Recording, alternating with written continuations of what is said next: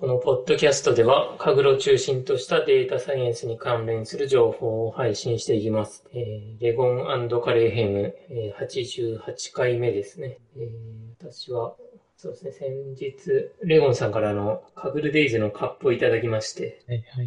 はい、あれですね、あの、先週、あの、放送、収録した日の次の日だったのかな。すぐ届いて、うん、はい、はい。黄色いカップなんですけど、いや、すごいいいですね。うん、あれで、はい、毎朝、毎朝かな。うん、コーヒーを飲んで、うん、コーヒー飲むのにとってもいい、あの、カップなんで。いいね、うん、あれって今でも買えるんですかね？えっと、なんか、後から申し込んだ人はもうキャンセルになってたみたいですね。本当に最初の頼んだ人はギリギリセーフで、はいうん、なんか途中からもう、あの、そういうコロナの影響で、あの、ちょっと配送しにくいからキャンセルでみたいな感じになってたみたいで、今はちょっとどうなってるかわかんないですね。へえあ、そうなんですね。はい。だからもしかしたら希少価値が高いかもしれないですね。そうですね。うん。はい。ありがとうございました。はい。あ、うんと、カレーです。はい。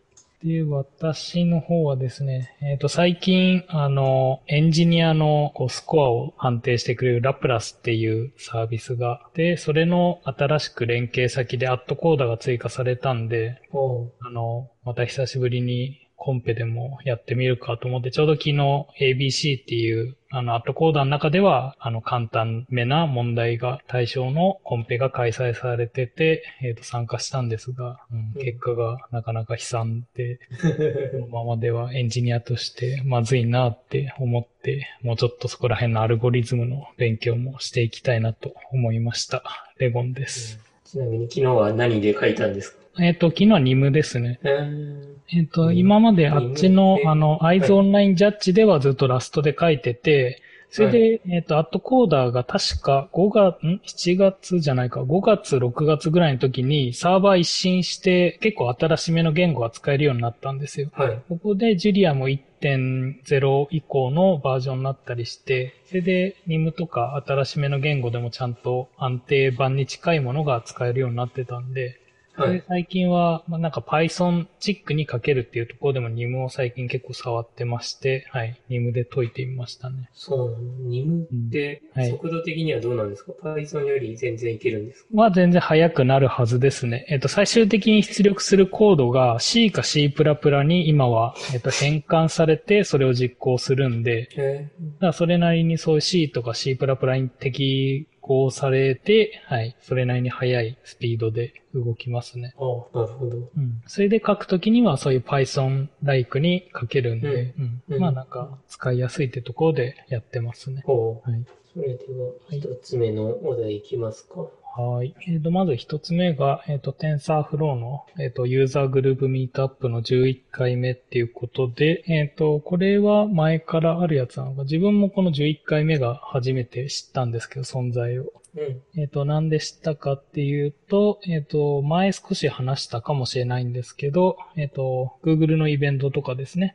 で、えっ、と、話したと思うんですけど、TensorFlow のデベロッパー認定資格が、まあ、できたらしくて、それの今回は説明の回らしいですね。うん、なんで、その TensorFlow の認定資格が、だからどういうことをやって、それで資格取ったらこういうことが証明されるようになるよみたいなことの説明がこのイベントであの説明されるらしいですね。うん、まあ、なんか独特ですよね。ライブラリーに関するあの、認定試験なんで。今までもけどそっか。えっ、ー、と、ウェブとかだとフレームワークとか言語ごとにやっぱあったりもしますけど、うん。テンサーフローみたいなそういう、まあ、ライブラリー自体の認定試験というか、はい。どういう問題が出たりするのかなっていうのは気になるところですね。そうですね。うん。で、多分その認定試験はどうなんですかね。一応サイト見るとまだ英語でしかなくて、全部試験とかも英語なのか。うん。あけど、日本語も選べるのかな。ね、はい。日本日本語にも変えられますね。はい。変えて、ね、うん、試験も、まずは100ドルなんですね。100ドル。うんけどなんか奨学金みたいのもあんのか？うん、サーフロー奨学金。はい。書いてますね。うん。うん。なんでまあなんかそういういろんなサポートはしてくれるみたいで、はい。まあ、なんでそこら辺をなかなかそういう機械学習の資格っていうのも、まあけど最近は多いか、そういうディープラーニングの資格とか、うん、はい、統計検定とか、まあいろいろありますけど、まあそのうちの一つですかね。うん、特になんか業務でそういう TensorFlow を使ってますみたいな会社だったら、うんまあ、ある程度アプローチしやすいというか、この資格持ってますっていうと、もしかしたらそういう面接とかも、あの、スキップできたりとかするかもしれないですね。ねえ、どんな試験なんですかね。あ、一応あれか、試験の詳細とかありますね、ガイドブックに。うん。うんディープラーニング協会のやつとかより、なんか実践的な感じに見えますね。うん、はい、むしろ、なんか、うん、ディープラーニングに関する知識は、あれば役立ちますが必須ではありません。だからどっちかっていうともしかしたら Python でちゃんと構築できるかのところなんですかね。うん。そうですね。この試験は PyCharm 環境下で TensorFlow を使用して TensorFlow モデルを導入するオンラインのって書いてるんで。ああ、なるほど。PyCharm 環境でコードを書いて試験の使用時間最大5時間で、5時間でなんかコードを書くみたいな感じなんですかね。ああ、なるほど。えー、面白いですね。そうですね。PyCharm なんですね。うん。うん。はい。なんで、気になる人はやってみると良さそうですね。うん、ああ、そうですね。うん、はい。それで、うん、そうね、説明会というか、これ自体は8月5日にあるけど、はい。試験自体は全然関係なく受けれそうですね。みたいですね。もうなんか、うん、うん、試験を開始ボタンみたいなのもありますからね。うん。もう下の方、いつでも受けられるのかもしれないですね。うん。で、なんか、これも最近、あの、新しく追加された機能で、あの、GitHub の自分のプロフィールページをなんかいろいろ、なんか変更できたりするんで、そういうのにこういう資格とかあると、なんかそういう専用バッジとかあると面白そうですね。うん、そうですね。あれ、GitHub のやつって、どういうあれなんですか、みんななんか新しくなって。そうですね。なんか、もともとはベータ機能で公開になったのかな、うん、それで、えっと、自分の名前で、えっと、新しくリポジトリみたいなのを作って、リードミーファイルを作ると、それがプロフィールページに反映させることができる。ああ、そうなんですね。で、自分の見た感じだと、その、多少の、その、HTML がかけて、アニメーションだとか、そういうのが少し動くっぽくて、なんかいろいろ、あの、工夫してる人とか、これ使うと、あの、そういう、あの、サマリーみたいの表示してくれるよみたいのが、うん、あの、機能としてこう、一般公開かなされたんで、うん、はい。なんかそれに向けて、なんかそういうプロフィールを今充実させようとしている人とかも、多いと思いますね。はい。なんか自分は今んとこまだ、ただ単にブログの紹介とか、ポッドキャストのリンクだけ貼って終わってるんですけど。はいうん、今まで GitHub のプロフィールって、リンクは結局一つしか貼れなかったりして、まあ、なかなかそういう紹介、自己紹介、ポートフォリオ的には使いにくかったんですけど、はい、あの、ちゃんとそういう自分の README を作れば、そこにいろいろリンクとかそういうのを置けるようになったんで、うん、なんかそういう、それで最近はやっぱり大抵のエンジニアの面接とかだと GitHub の URL 提出とかもあるんで、うん、まあなんで、なんかそういうのを作っといてもいいのかなっていう感じはしますね。はい。そうか。割とこれまで LinkedIn とかに作る人多かったと思うんですけど、はい。えエンジニア、エンジニアならもう GitHub の方が、うん、うん、もしかしたらお互いに早いかもしれないですね。そうですね。はい。それでここを見てくれっていうのがちゃんとあると。はい。そうですね。だからカグルのリンクとかも、そっか。それ、ああ、貼ってあったわ。はい。ちゃんと自分のも貼ってました。へえ、うんまあ、そうすると、とりあえず GitHub の紹介しておけばそこから、まあなんか気になる項目あったらそれを見てとか、はい。あの、おすすめの GitHub のリポジトリはこれですとか、なんかそういうのが紹介できそうですね。はい。ちょっと TensorFlow の話とはずれましたけど。はい。うん。じゃあこれもそんなとこですかね。はい。はい。で、次が、はい。プリファードネットワーク社関連が2つ続いてますけど、うん、はい。1つ目が、えっ、ー、と、オプチュナの2.0がリリースされましたと。はい。はい、今まで自分オプチューナーって読んでたんですけど、オプチュナみたいですね。あの、ちゃんとカタカナ表記で、ね、はい、書いてあります。オプチュナカナ表記でオプチュナはい。そうですね。なんか、プリファードの方もオプチューナって呼んでる方もいた気がしたんですけど。うん。まあ、これで、とりあえず公式が、はい、統一。公式にオプチュナって、うん、はい。書かれてるんで、はい、これからオプチュナって呼びますか。はい。で、えっ、ー、と、この2.0なんで自分は全然まだ使えてないんですけど、何が新しくなったんですかね？そうですね。このハイパーパラメータの重要度評価っていうのが、うん、もう前から一旦一つ前か二つ前からあったんですけど、はい。そそれが2.0で、まあ安定版ということで入ったみたいですね。はい。なんですかね、えっと、その前の時は結構、その構築、ライブラリをインストールするのが面倒でしたけど、はい、そこら辺はなんかやりやすくなったんですかね。あ、うんと、入れ、ん？入れやすくというのは。えっ、と、ハイパーパラメーターの、えっ、と、インポータンシーズを出すときに、なんか前までは、はい、えっ、と、さらになんか、オプチューナとは別の、あの、ライブラリーを入れる必要があったじゃないですか。それがカグルだと構築できなかったり、はい、Google コラボでなんとか頑張ってなんかいろんなライブラリー入れたりして、やっと構築できたみたいな、はいはいはい感じだったんで、前試した時。あ、そうなんだ。はい、あの、 Kaggle 上では今日の朝やってたんですけど、うん、もうあの、 pip install するだけで、おなんと最新版の、はい、あの、ドッカーイメージなら大丈夫でしたね。うん、はい。もしかしたらそこら辺がやりやすくなったのかもしれないですね。すねはい。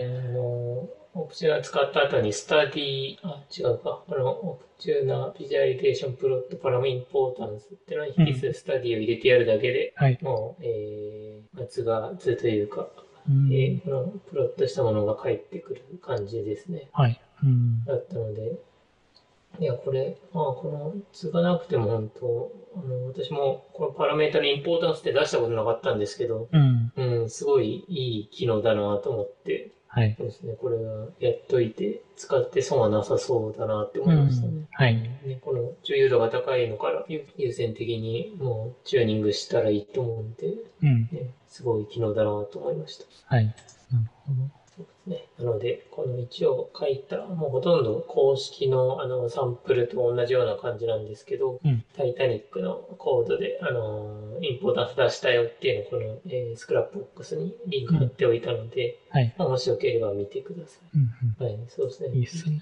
2.0はこの importance と、その他にも、えー、枝刈り、ハイパーバラメータ評価中断、枝刈りの最適化の法則化とか、うん、処理速度、ストレージ関連の処理速度の処理性能の向上で対応ライブラリの拡充というので、えー、メールフローとかテンサボードなど、えー、多くの機械学習もライブラリに関して専用モジュールを提供しました。というので、ここら辺の、えー、修正があって2.0ということになったみたいですね。うんはい。まあ、さらに速くなったりすると、うん、使い勝手もさらに良くなるんで、いいっすね。うん。はい。いいっすね。いや、すごい、ね、開発が盛んというか、うん。結構早いっすよね、オプチューナー。うん、そうっすね、うん。どんどん、なんか良くなってるなっていう感じで。うん。うん。はい。本当ありがたいですね。うん、そうっすね。もう、多分ここら辺がないと、なかなかそういう、コンペとかの最後の、うん、そういうチューニングみたいな結構辛いところが出てきて。そうですね。はい。完全にね、今はこれ慣れちゃって、うん。もうプチで何やっといてもらうって感じですもんね。はい。うん。ですね。えっ、と、で、もう一つが、えっ、ー、と、これも前から話してたやつなんですけど、それ一回チェイナーは開発が、まあメンテナンスというか止まって、それで、そこにはチェイナー RL っていう強化学習用の、真相強化学習用のライブラリですね。はい。が、えっ、と、あったんですけど、結局チェイナーと一緒にそこの開発も止まっちゃってて、で、今度新しくその PyTorch 版の強化学習ライブラリを公開しましたっていう話が。はい。ね、これも、その、オプチュナの次の日あたりですかね、には発表があって、はい。ここら辺も、その今まで自分は結構チェイナー RL はあの、使ってたんで、はい、うん、これがあるのはすごい助かりますね。うん、なんかなかなかそういう気軽に強化学習をやりたいっていう時には、うん、結構めんどくさくてですね。うん、それの、まあ、なんかセットというか、周りを囲むフレームワーク的な存在でチェイナー RL みたいのがあったんで、それが使えるようになってるっていうのはすごい嬉しいですね。なんで、今ちょうどカグルも強化学習コンペとかありますし、はい、うん、ちょっとそれに合わせて使ってみたいですね。そうですね。使ってみたいですね。うん、あで、どうだったかな？その、まあ、その強化学習の内容でアルゴリズムを自分で選んでこれを使うみたいのが、それがもうその、えっ、ー、と、チェイナー RL ではあって、このプリファー PFRL ですね。はい。うん、PyTorch のは外して、プリファードの PFRL っていうライブラリー名になったみたいですけど、この PF、RL だと、うん、多分アルゴリズムが前よりは1、2個増えてる気がしますね。どうだったかな？前もあったかな？あったけど、なんかテストモードで公式には書いてないとか、あった気もするんですけど、うん。なんか一応そういう強化学習での最新のとかもちゃんと、うん、なんか揃ってるっぽいですね。なんで、さらにここら辺開発進んで、そういうアルゴリズム最新の発表されたらそれがすぐ実装されるとかだと、はい、ここら辺もすごいやりやすいと思いますね。うん、はい。こっちもそんな、はい、いいですね。でした。はい。ちょうど被るのね、あれで使っていきたいですね。うん、そうですね。はい。うん。はい。で、次が、えー、次が、えー、ライト GBMCV にブースブースターを返すオプションが追加されたというので、これが、あのー、まあ、あれですね。一応説明すると、 LightGBM CV という、あの、 cross validation を行ってくれるメソッドがあるんですけど、うん、これは、その、えー、そのまあ、トレーニングデータとかと、あと、 validation の切り方の、えー、を渡すと、その5 fold の split を渡したら5 fold とか、あの、の計算をしてくれて、はい、それで、まあ、まあ、 early stopping とかも設定できて、それで、まあ、良い、そこのスコアを返してくれるっていうメソッドがあったあるんですけど、うん、 LightGBM、まあ、それすごいとっても良くて、うん、あの例えば5ホールドだったら、その5ホールドでのスコアの平均とか、あと何イテレーションではい、えー、一番ロスが下がったかっていうのを返してくれるんですけど、うん、ただそれ、これまでは、それはモデル自体、あのブースターを返してはくれなかった。うん、そうですね。もう一度計算し直すとかやっているとか、はい、あと、コールバックを工夫したりして、ブースターを得ることができるようにして、なんとか使ってたんですけど、はい、今回それが、えーあの、リターン CV ブースターって引数が追加されて、うん、まあ、ブースターが返返すことができるオプションが、あの、ついたんですよね。うん、なので、まあ、これを使っても、あの、5ホールドとか一気に計算して、はい、っていうのができるようになって、うん、うん、というのがあって、そうですね。というので、これは、あの、もみじあめさんだっけな、ツイッター上で日本人の方なんですけど、うん、まあ、その方が、あの、プルリクで出してくれて、うん、はい、使えるようになったというので、うん、うん、そうですね、素晴らしい修正が入った、まだ使ってないんでわかんないんですけど、はい、ちょっとどんな使い勝手かというところですけど、多分、うん、あのー、もしかしたらこれしか使わないような、形に私はなるのかなとかって思って、はい。これまではね、普通にライト GM の、うん、えー、何でしたっけ、LGB トレインみたいなのをやってね、はい、LGB プレディクトみたいな感じでしたけど、これからはもうライト GM その CV で、まあ、学習をするようなことになるのかなとかって思って、はい。うん、そうですね。そのオプションが追加されて、まあ、マスターブランチもマージされたということでした。うん。あ、ちなみにカレーちゃんは、あの、はい、コールバック使ってそういうブースターを取り出すみたいのはやってました？あ、私はやってなかったですね。はい。できることは知ってたんですけど、はい。まあもう、その、1ホールドずつ LGB トレインで計算してって、うん、はい。まあやるっていうので、うん。それでも全然いいと思うんですけど、うん。ただ、なんか、あの、各、なんていうんですか、1フォールド目は例えば100イテレーションで、うん、2フォールド目はなんかその1000イテレーションになっちゃうみたいな、なんか変なデータの場合に、うん、まあそれをね、100のやつと1000のやつとか、それぞれ使うのは変なんで、はい、まあ本当はね、全部同じとこでやるとかの方がいいのかなとかっていうのもあったりして、うん。うん、その時にやっぱこっちの、えー、LGBCV の方がそれを一気にやれるんで、はい。うん、いいかなってとこでしたね。うん。自分はどちらかっていうと、はい、そっちのコールバックですね、の実装してやってたんですけど、うん、自分の実装が悪いのか、かなりメモリを食うんですよね。はい、ああ、そうなんだ。なんか、使ってると、まあ、重めのデータだったりしたこともあるんですけど、はい、なんか大抵、今一応ローカルというか自分の持ってるのが、あの48ギガのメモリのやつでやってるんですけど、それがもうフルになって、あの途中でエラーで止まるぐらいなメモリ量になってて、はい。なんかこれ工夫しないとなとか困ってたりしたんで、これがもしそういうところも解決してくれてるんだったらすごい嬉しいのと、あと、えっと、オプチュナにも、あの、同じあるんですよね。似たようなのというか、うんうん、あの、多分これのライト GBM CV を拡張したやつなのかな、うんうん、も、えっと、用意されてて、そっちも同じようにコールバックでやるとメモリのそういう量がなんかいけつないことになってたんで、そこら辺がうまく解決とか、あの、ちゃんと正しいコードという公式が提供してくれるっていうのは嬉しいですね。ああ、そっか。なんかコールバックごとに、あの、ちゃんとその結果を入れといて、それをメモリ上に保持しとくみたいな、多分その書き方が悪かったのかもしれないですけど、それのせいでなんかどんどんメモリ食ってて、うんうん、結構そういう大きめのデータに対してはちょっと使いにくいとかありましたね。なるほど。なんでそこまでいった自分も別に、あの、取り出さないで、とりあえずその終わった後にその良かったパラメータ見てやるとかで対応してたんですけど、はい。うんうんうん、まあけど、これでそこら辺が楽になってわざわざそういう魔改造しなくても取り出せるってなると嬉しいですね。うん、うん、そうですね。はい。そっか、でも、そっか、ね、今でも、例えば M5 とかだったら、その一つのあのホールドを回すだけでも結構重かったんで、うん、あれぐらい重いデータだと、そうですね。例えば5ホールド一気にやるとかって、うん、もしかしたらうまくあの、ね、書いてくれてても難しい、それ、そうですね。メモリー乗り切らないとかありそうですね。うん、はい。うん、毎回のライト GVM のモデルを保持しとかないといけないんで、うん、結構大きめになると、どう、どうやってんのかなっていう気になるところでありましたね。はい。うんうんはい。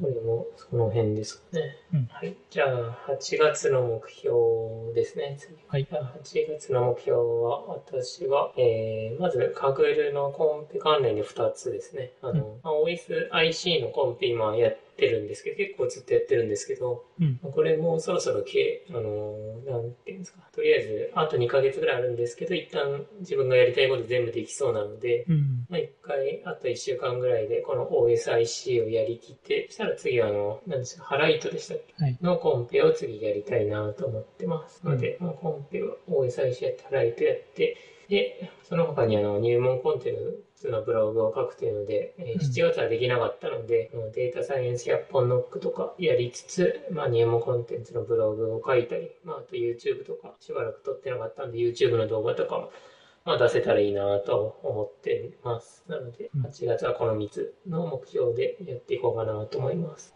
はい。いや、なんか、本当に全部かぐる関係というか。そうですね。うん。なんか、かぐる関連ばっかの、はい。8月ですね。うん。はい。はい。私の方は、えっ、ー、と、かぐるの目標はとりあえず一つだけで、えっ、ー、と、はい、先にそれを言っとくと、まずそのハライトですね、のコンペで、とりあえずメダルを取るっていうのを、うん、まあ、けどまだ一応8月中には終わんないですよね。もうちょっと先ですけど、うんうんね、はい。まあメダル圏内に入るぐらいに、はい。しておいて、うん、えっ、ー、と、他の目標ですと、まず一つ目が、えっ、ー、と、WSOT っていうイベントが今度開催されました。WSOT? はい。 World Series of Trading っていうので、はい。えっ、ー、と、一応年に2回やるやつで、その Bybit っていう仮想通貨取引所ですね、が開催している世界規模でのそのトレーディング、仮想通貨トレーディングの大会みたいのが開催されてまして、あまだ一応今はエントリーの期間ですね。はい、なんで、あと10日後ぐらいに、えー、と開催するんですけど、今回はそのチーム戦、個人戦っていう風に分かれてて、一応両方参加できて、それで、まあちょっとルールも少し、まあ早い話が、まあ一番儲かるようにトレーディングした人が勝ちみたいな、まあリアルマネーですね。で、争うんで、はい。まあそれを競い合う。まあ、これもコンペですね、ある意味。で、えっ、ー、と、チーム戦の方は自分で好きなチームを選べるんで、自分はそのハムトレっていうところを利用してて、そのハムトレのえっ、ー、と、人が開催してる、あの、ハムチャンズっていうところに、今は入ってますけど、はいうん、結構その日本人の有名なそういうトレーダー界隈の人は参加してるお祭りというか、なんかコンペっぽいですね。結構その自分のフォローしてるツイッターの人とかは、大抵どっかのチームに所属して、なんか勝ってやるみたいな感じで、あの、意気込んでる人が多いです。うん、まあけど、ただ単に、それでルールもちょっとチーム戦戦は特殊で、えっ、ー、と、別に、あの、マイナスになったらチームには別に影響なくて、えっ、ー、と、うん、そのチームでマイナスではないトップの10人の、その、なんか利益率みたいのを見るみたいで、そうなってくると、ただ単にそれでチームの人数制限はないんですね。うん。うん、だから100人いるチームと10人ギリギリでいるチームで、それである意味ランダム的に取引したらそれは100人の方がそういうなんか確率的には高いよねみたいなのもあるんで、多分メンバー人数が多い方が有利な、まあコンペっちゃコンペなんですけど、うん、うん、まあ人数が少なくてもちゃんと全員が利益をすごい出してれば、あの、勝てるようなコンペですね。はい。これは、実際にあれなんですか？リアルマネーそうですね。リアルのビットコインを使ってのトレードで、で、一応参加する。バーチャルではないですね。バーチャルではないですね。参加すると、えっ、ー、と、まあなんかボーナスのお金ももらえますし、それで上位に入ると賞金が。まあけど、大抵考えるとやっぱりここは取引所なんで、そうみんながこういう大会で取引すると、まあ取引所はそれで儲かるんで。まあ手数、そこ、ここの取引所で、あのー、そうですね。取引したら、はい、まあ、はい、そっか、それで向こうも収支を把握できてってことなんですね。はい、ですね。はい。なんで、もうそれで、ね、はい。だから賞金が高いってことは、ね、はい、今のところ50、ね、ビットコインですけど、はい、最大150、まあ、参加者によるんですかね、これ。そうですね。増えれば増えるほど。増えれば150ビットコインなんで、はいね、うん、今の価格で1億以上の賞金ってことですよね。うん。うん、なんで、それをみんなが奪い合って、結構日本勢も、あの、かなり頑張ってるというか、あの、前回の大会でも結構上位日本勢の人も多かったですね。へうん。なんで、それをこう、奪い合うというか、けど自分はとりあえず、あの、まあ、せめてプラスになるように、はい、終わりたいなっていうのが今回の目標ですね。うん、この前のその、あの、ハムトレ内での、まあその大会というか、コンペみたいなところでは結局マイナスだったんで、はい。うんうん、ちゃんあけどその時は、えっ、ー、と別にリアルタイム、えっ、ー、と、そのリアルマネーじゃなくてシミュレーションでの結果だったんですけど、今回は本当にリアルマネーなんで、はい。まあせめて利益を出せたらいいなっていうので、8月に取り組んでいきたいなって思ってます。はい。で、えっ、ー、と、最後が、えっ、ー、と、はい、朝のルーチンワークというか、ルーチンですね。と、はい、えっと、仕事に取り掛かる前の、なんか、ルーチンみたいのをちゃんと習慣化させようっていうので、うん、うん、結構、その、先月、先々月あたりは、その、やっぱ、あの、起業するにあたって、結構朝から、こう、市役所行かなきゃとか、いろいろ、あの、用事ができたりして、あの、そういう朝の、なんか習慣みたいのが結構崩れちゃったんで、そこら辺を、それで大抵今もう落ち着いてきたんで、はい。あの、もう一回ちゃんと習慣化させて、ちゃんとそういう、あの、まあ、健康にもよく、勉強もできてみたいなスタイルを取り戻そうっていうのが今月の目標ですね。うんうん、はい。で、やっぱりそれに向けてはそういうなんか、あの、朝、なるべくそういう動かないといけないみたいなタスクを減らしたりだとか、そもそもいらないタスクをちゃんと整理するとか、そこら辺は考えながらやっていきたいですね。うん、はい。まあ、そんな感じで、その3つですね。ハライトと WSOT と朝のルーチンはい。そこら辺を今月はやっていこうと思ってます。はい。うん。そんなとこですね。そんなとこですね。はい。じゃあ、最後、えー、今週のカグルというので、まあ、コンコンペ関連ですね。はい。うんはい、えー、カグルは新コンペというので、うん、えー、Google ランドマークを、なんていうんですかね、これ。コグニッション。はい。というので、これは、えー、去年とかもあったことそうですね。毎年なんか出てますよね。うん、はい、うんうん。その特定の写真で、そのランドマークというか、それが何なのかを、うん、まあ、あの、えっ、ー、と、分類、はい、して、うん。というので、そうですね。うん、去年のソリューションとかもディスカッションとかになんかすごいまとめられてて、うん。うん、そうどっちかというと、うん、なんか研究的な感じですよね。毎年毎年、うん、一応そういう同じ、はい、基本的には同じようなデータで、あの、より精度をどれだけ高められるかの、うん、コンペになってるんで。はい。はい。そうですね。うん、これが、えーと、9月30までというので、うん、えー、コンとしてはそんなに長くはないですね。うん。始まったばっかりですけど、まあ2ヶ月ぐらいのコンペですね。はい。うん、ただね、去年とかと一緒なので、っていうことです。うん、一緒で。自分が前、はい、けどもう一つあって、Google ランドマークリトリーバルっていうのも、なんかコンペとしてなんかあったんですよね。それ全然自分気づいてなくて。ああ、これ、そう。はい。それがもうあと15日ぐらいで終わっちゃうんですけど、うん、はい。こっちも似たような感じですね。似たような感じかもしれないですね。はい、うん、うん。そうですね。ランドマーク系はなんかデータサイズも結構大きくても、うん、そっか、これ、あと15日のやつは101ギガなので、ああ、そんなめちゃくちゃ大きいってこともないですかね。うん、けどちょっとタスクが違うんですね。うん。うん。はい。まあなんで、はい、そこら辺ももしかしたら使い回したり、そういう画像処理系でなんかいろいろできそうですね。はい。うん、で、カクルがこんなところで、うん、あとはシグネイトさんのビギナー限定コンはい。っていうのが来てましたね。ですね。はい。えっ、ー、と、これがどういうものかっていうと、えっ、ー、と、まあ、シグネイトでも同じように、カグルと同じように、称号ティアですね。うん、が、えっ、ー、と、つくようになってて、うん、で、えっ、と、それで、えっ、と、それのビギナーっていう限定の称号。だビギナーが一番最初の、えっ、と、人たちなんですけど、その人向けの限定コンペで、で、えっ、と、賞金とかはなくて、期間も短くて、データもそれなりに扱いやすくて毎月開催するよっていう今のところ予定らしくて、それでそのコンペ自体にもうスコアが決まってて、スコアを上回ったら、えっ、と、もう、あの、その上の位に上がれるみたいな。